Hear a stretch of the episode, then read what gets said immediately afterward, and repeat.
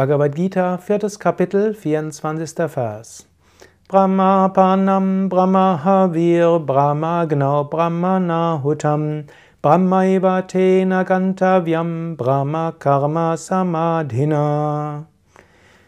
Dieser Vers wird gerne vor dem Essen rezitiert.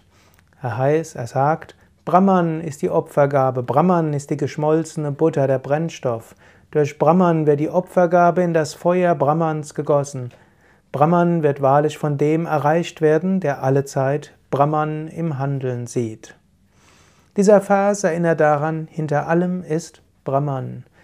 Wenn du isst, ist das Essen, was du hinein, was du isst, Brahman, eine Manifestation Gottes.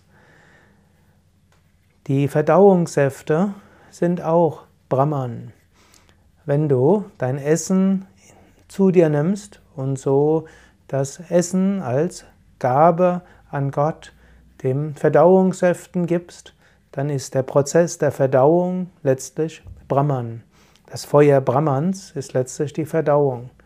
Und wenn du in diesem ganzen Akt des Essens etwas Heiliges siehst, dann wirst du immer näher zu Samadhi kommen.